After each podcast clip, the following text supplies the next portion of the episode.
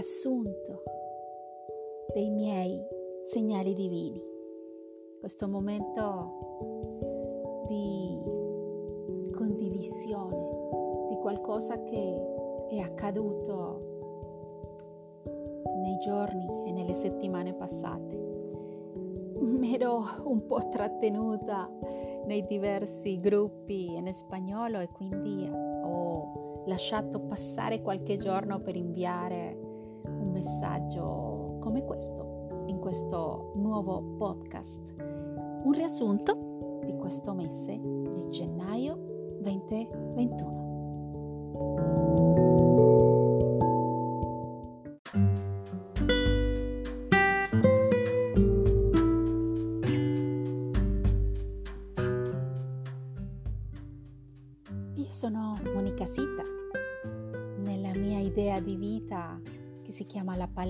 Per l'anima, questo spazio virtuale che ho creato diversi anni fa,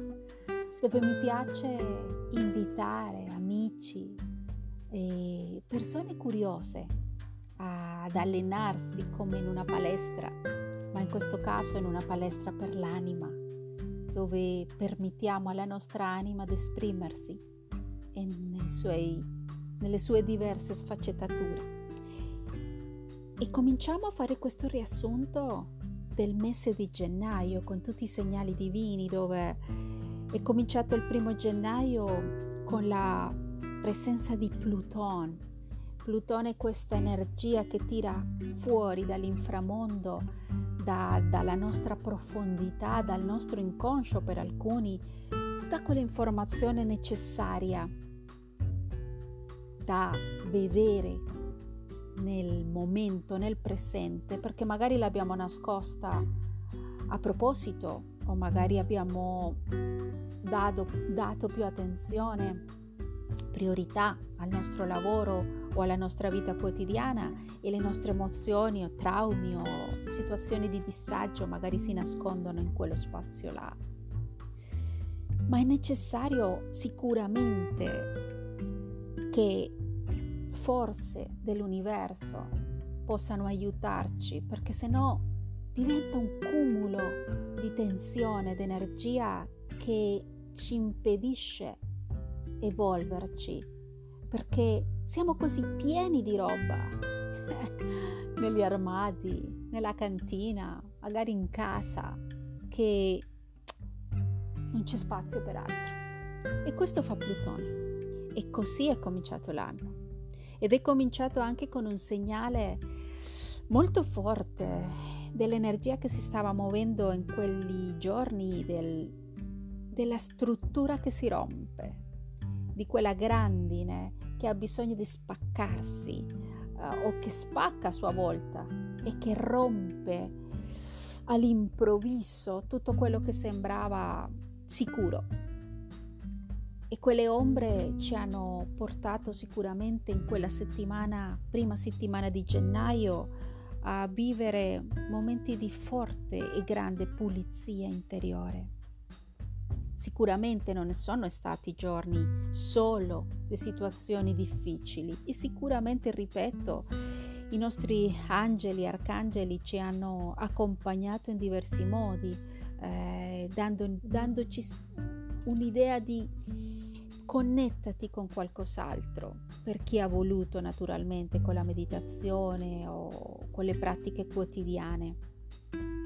Ma la pulizia c'era e come. Infatti lunedì 4, se guardi nella tua agenda, nuovamente Plutone è venuto a tirar fuori roba, roba di dolore, sicuramente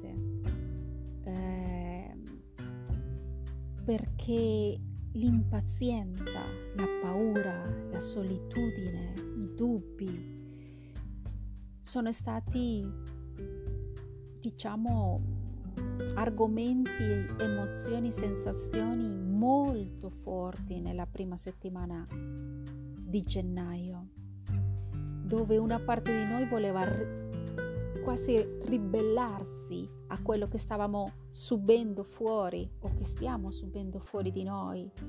queste regole, queste quasi chiusure forzate in qualche modo che ci impediscono di vivere la libertà di una volta, ma che purtroppo quella libertà non c'è più. Si sta trasformando in qualcos'altro ed è proprio quello che i segnali continuano a farci vedere. Il rompere queste strutture mentali, queste false credenze, quello che credevamo sicuro una volta, lavoro, la forma di guadagnare il denaro, magari per chi solo la forma di ricevere lo stipendio, così è stato per anni e anni e anni, è l'unica forma che conosce, ricevere lo, stupe- lo stipendio mensile, li, li crea l'unica forma di vita e non si è mai progettato verso e che succede se io invece di ricevere uno stipendio ho diversi progetti con eh, i miei mestieri, con le mie caratteristiche professionali o lavorative o magari semplicemente cambiando completamente forma di vita e mi procuro io i miei alimenti come chi lavora la terra o chi magari fa l'artigiano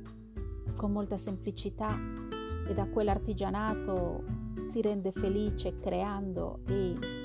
offrendo al mondo e ovviamente avendo il giusto scambio, equilibrio monetario. Ma tutto quello che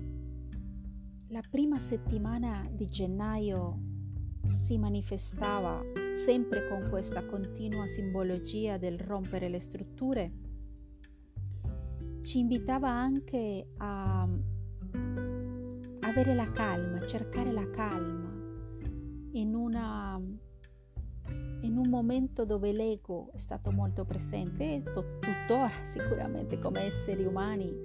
siamo pieni di questo ego che ancora stiamo provando a capire, a identificare e sicuramente a farcelo amico perché è ovvio che fa parte di noi. E questo ego ci porta tante volte alla prepotenza. Io so, io e il fatto di avere studiato, avere le lauree, avere le certificazioni, avere, avere, avere, avere una raccolta di carte, titoli eh, appesi magari al muro o nel caso mio messi in una scatola da qualche parte, non so neanche dove stanno. E forse quella prepotenza in questi tempi non va più e ci stanno invitando a riscoprire l'umiltà, la tolleranza e soprattutto capire che non tutto è denaro. E non è stato facile, non so per te, ma per me eh, il poter vedere forme econ- d'economia alternative è stata una, una grande scoperta perché mi permette di dedicarmi a qualcosa che amo mentre partecipo a queste nuove forme.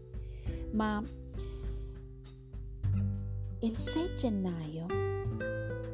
l'ansia, gli stati d'ansia si sono manifestati in tanti modi, anche se le opportunità erano latenti ovunque, ma ci stavano invitando a creare ordine e dare un focus, dare una un obiettivo chiaro da scegliere un solo compito e a quello dare tanta attenzione. Perché quelle opportunità è vero che ci sono ovunque, ma, ma magari sono cose che non si riescono a percepire facilmente. È la stella dell'illuminazione. E così ho chiamato io il mio personaggio che rappresenta Giove. Ci ha accompagnato per, con la gioia, con ehm, l'allegria, entrare in una nuova forma di vedere la vita magari molto più artistica e molto più espressiva. Quel giorno proprio ci chiedeva Sapkiel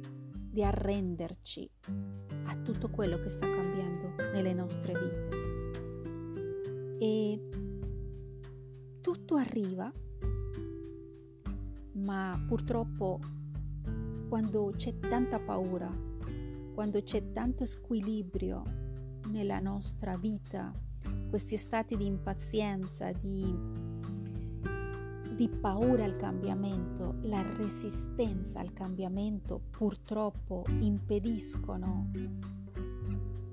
tutti questi stati no, come dico io, impediscono il poter emergere delle nuove realtà che ci sono già nell'etere. Questa lentezza, questa calma, questa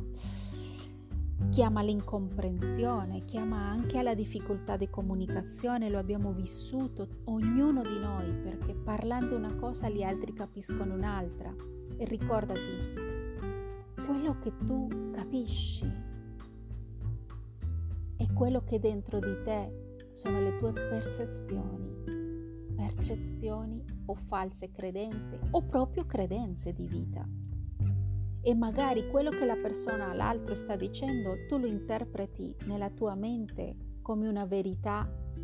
ma interpretata dalla tua forma di vedere la vita. E magari l'altro non c'entra niente con quello che tu stai credendo o immaginando o la, la storia che ci crediamo nella testa, che l'altro, o Dio sta parlando di me, o Dio non mi ama,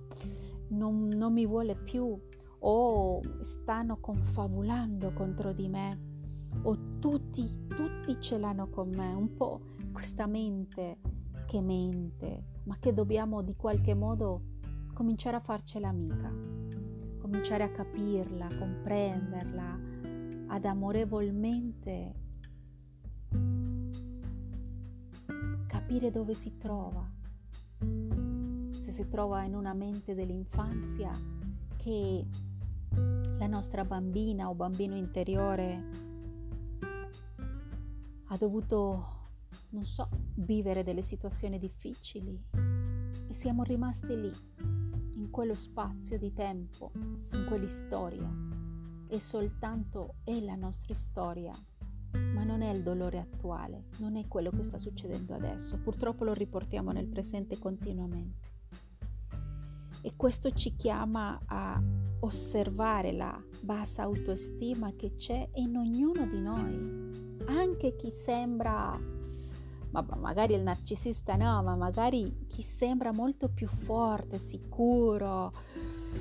quella persona che quando la vediamo diciamo oh come, come sicuro di quello che fa, ma guarda dove è arrivato. Sì, magari è arrivato in tanti modi, ma magari dentro porta o nasconde una fragilità particolare. Ed è proprio questo l'anno della fragilità. Già lo abbiamo scoperto l'anno scorso, ma quest'anno sarà evidente perché ci rendiamo adesso più così nudi nelle nostre i nostri momenti ombra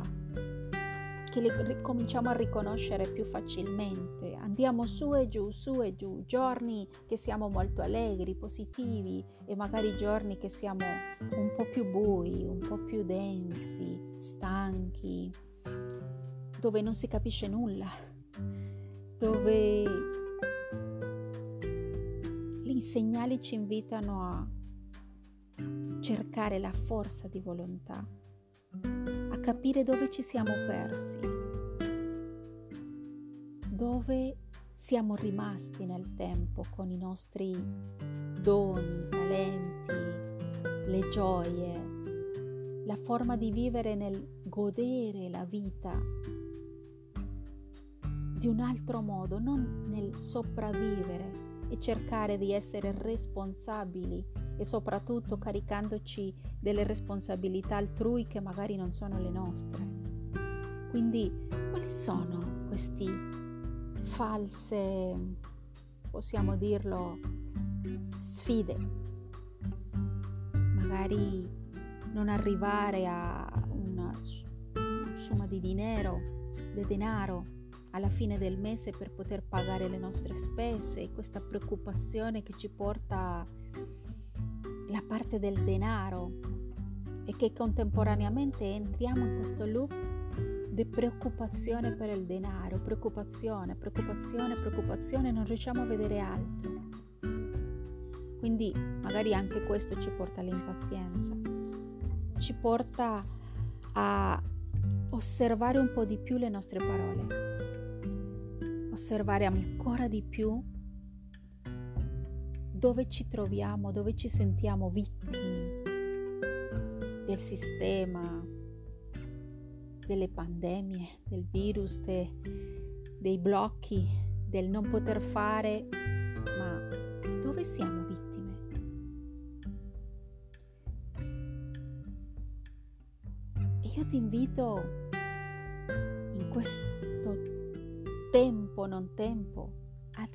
imparare a amare il tempo, non tempo, ad essere molto più spontanei, a connettere molto più consapevolmente con le nostre emozioni. Imparare a amare il tempo vuol dire non so se il tempo rallenta o più veloce, ma io voglio amare questo mio momento di vita così com'è e poter imparare a rallentare o a velocizzare secondo le situazioni, i cicli, i miei cicli naturali e organici. È così che arriva l'abbondanza. L'abbondanza è sempre stata lì, ma purtroppo non riusciamo a vederla, perché siamo noi quelli che possiamo creare la nostra medicina e la nostra autoguarigione l'autocura del nostro corpo, della nostra mente. Magari sto per alcuni di voi parlando con utopia, qualcosa che non è mai successo nelle vostre vite. Nella mia sì, eh, io mi dedico ogni giorno a cercare la mia autoguarigione dei pensieri che mi hanno resa fragile, o dei sentimenti che sto provando per persone che magari la mia mente mi dice che magari non, non sono in sintonia con me o magari sono solo io o magari semplicemente quel, quel rapporto deve finire, quelle amicizie stanno vivendo un'altra frequenza, come chiamo io, un'altra linea di tempo, quindi altre realtà che non sono le mie. Abbandonare i vecchi ah, momenti di vita, le abitudini, vecchie abitudini che magari non sono neanche molto sane per noi, sono state messaggi molto presenti, per esempio il lunedì 11, si guardi la tua agenda, dove l'incomprensione, la difficoltà di comunicazione è stata molto evidente. E può darsi. Che quel giorno abbiamo vissuto ancora più forte il nostro passato. E quindi Giove, la stella dell'illuminazione, ci stava dicendo perché non salti nel vuoto, perché non ti permetti di essere in un processo alchemico come quella ave, ave fenix, fenix la fenice, ave fenice, si dice in italiano, e, può nascere dalle cenere. Ogni giorno, se vogliamo. Dopo la morte, perché ti ricordo che quando si dorme, fisica e chimicamente il nostro corpo sta morendo internamente per poter rigenerarsi nella calma, le nostre cellule, organi hanno bisogno di quel momento di sonno profondo per potersi appunto rigenerare. E quindi perché non cercare ed esplorare nuove forme di comunicazione. Questo è un invito di quella settimana dove la luna nuova del martedì 12 che l'abbiamo vissuta un 12 o 13, quindi martedì o mercoledì, e, ehm, ci invitava a questa profonda pulizia interiore. Le acque del nostro corpo si sentivano un po' a disagio per sentirsi compresse, eh, stagnate dai nostri pensieri, la nostra preoccupazione o lì dove ci siamo persi. Non so se in quei giorni o anche prima. L'intuizione quando c'è la luna nuova o quando c'è la luna piena è molto più acuta. A volte con la luna dif- dipende la fase, come la percepisci tu. Una luna ti può dare più energia o l'altra ti può dare molta più introspezione. L'importante è invitarti a cominciare a vivere ancora di più nell'ascolto di queste lune. E dopo la luna è cominciata questa presenza costante, giovedì 14, della presenza di Metatron che è arrivato diversi giorni ed è arrivato con un segnale molto importante, i miracoli, ed è una parola che ci piace tanto, o perlomeno a me, io amo quella par- parola dei miracoli, che è quello che mi rende la vita ogni giorno piena di speranze e di sicurezza che qualcosa si sta creando al mio favore anche se io non me ne accorgo. E quando arriva Metatron è l'invitazione a lavorare con la nostra geometria sacra, con la nostra Merkaba personale. Se ancora non l'hai scoperto ti invito a scrivermi perché magari possiamo fare un incontro online e possiamo attivare quella Merkaba oppure se ci troviamo vicini possiamo anche vederci per creare appunto fare un incontro presenziale attivare la Merkaba. E questa Merkaba ci aiuta a connettere e viaggiare nel tempo, nelle frequenze, però ci aiuta anche perché è, è, un, è un mezzo di viaggio, ma è anche una potente frequenza di luce per aiutarci a pulire continuamente i nostri chakra. E anche questo possiamo scoprirlo insieme se ancora non hai partecipato ai miei incontri o ai workshop dove vi insegno a lavorare con la Merkaba. E anche se ci sono alcuni messaggi che ci portavano a mm, riallinearci perché comunque c'era ancora la confusione in quel 14-15 gennaio. Alcune ferite si sono risvegliate per qualche motivo, ma cominciava già a fluire un'energia diversa, non so se lo hai visto, lo hai notato, un po' più serena, un po' più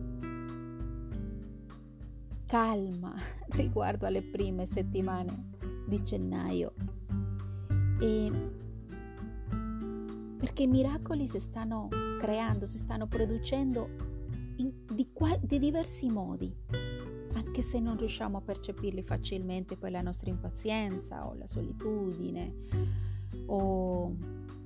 la rabbia, perché anche quello si sta muovendo tantissimo a noi. Non so se lo hai percepito. E per quello che è arrivato l'Arcangelo Michele invitandoci alla tramutazione, tramutare tutta quell'energia che deve essere sicuramente liberata, ma anche usata divers- anche per creare, perché questa forza della ira, la rabbia, se la usiamo in un modo tossico, ci danneggia, ma se la usiamo in un modo attivo, magari ci invita a liberare quel vittimismo e entrare in una forza creativa notevole. E quindi, grazie a questa presenza costante di Metatron, qualcosa di forte è cambiato e si è mosso nell'etere, nell'universo. Anche se là fuori ci parlano di brutte notizie ancora adesso, può darsi che tu puoi scegliere ogni giorno di connettere con frequenze più elevate, come i nostri arcangeli, guida, animale totem, o qualunque cosa ti connetti alla fonte divina, alla fede, al scegliere come i cigni che lasciano le acque dense, fastidiose e volano verso acque molto più trasparenti. Questo lo può fare il cigno e ti invito anch'io a farlo in questo momento. Perché se ti sei perso o persa in qualche situazione che non ti fa dormire, non ti fa vivere serenamente, non ti fa vedere il, sole del mattino con gioia, ti invito a cercare veramente di lasciare quelle acque quiete, stagnate e cercare una nuova forma di vivere dove sicuramente potrai cambiare grazie all'aiuto delle stelle. E così che finisce la settimana con questa domenica 17, ieri, dove la presenza dell'amore è stata ancora più evidente con l'arcangelo Samuel che ci invita a lasciarci abbandonarci a nuove forme d'amore, a pulire le nostre cellule, i nostri pensieri, magari respirando, semplicemente una passeggiata respirando in un parco, osservando semplicemente come ci sentiamo mentre respiriamo e guardiamo la natura, gli uccelli, i fiori, pochi, non so se si trovano adesso veramente, non so se nel tuo nel posto dove stai ascoltando adesso ci sono i fiori o c'è l'inverno forte con la neve, ma lascia che le acque della tua esistenza, quelle fuori e anche quelle dentro del tuo corpo, possano ripulirti, possano rigenerarti e possano creare la speranza di una nuova vita, in quell'essere sensibile, dolce, romantico che ti abita e anche imparando dalle nostre ferite sacre. Quindi finiamo questa, queste prime settimane di gennaio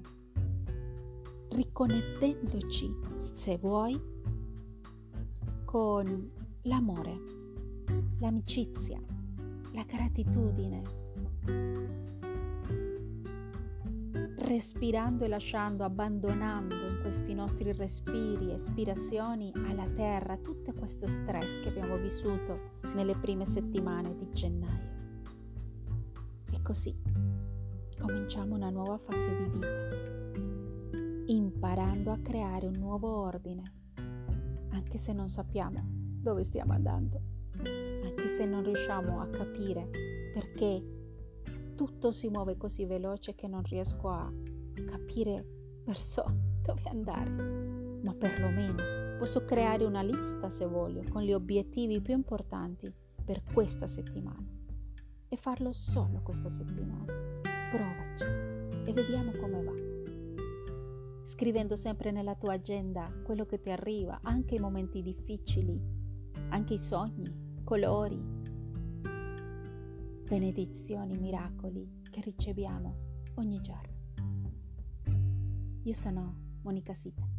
nella palestra per l'anima.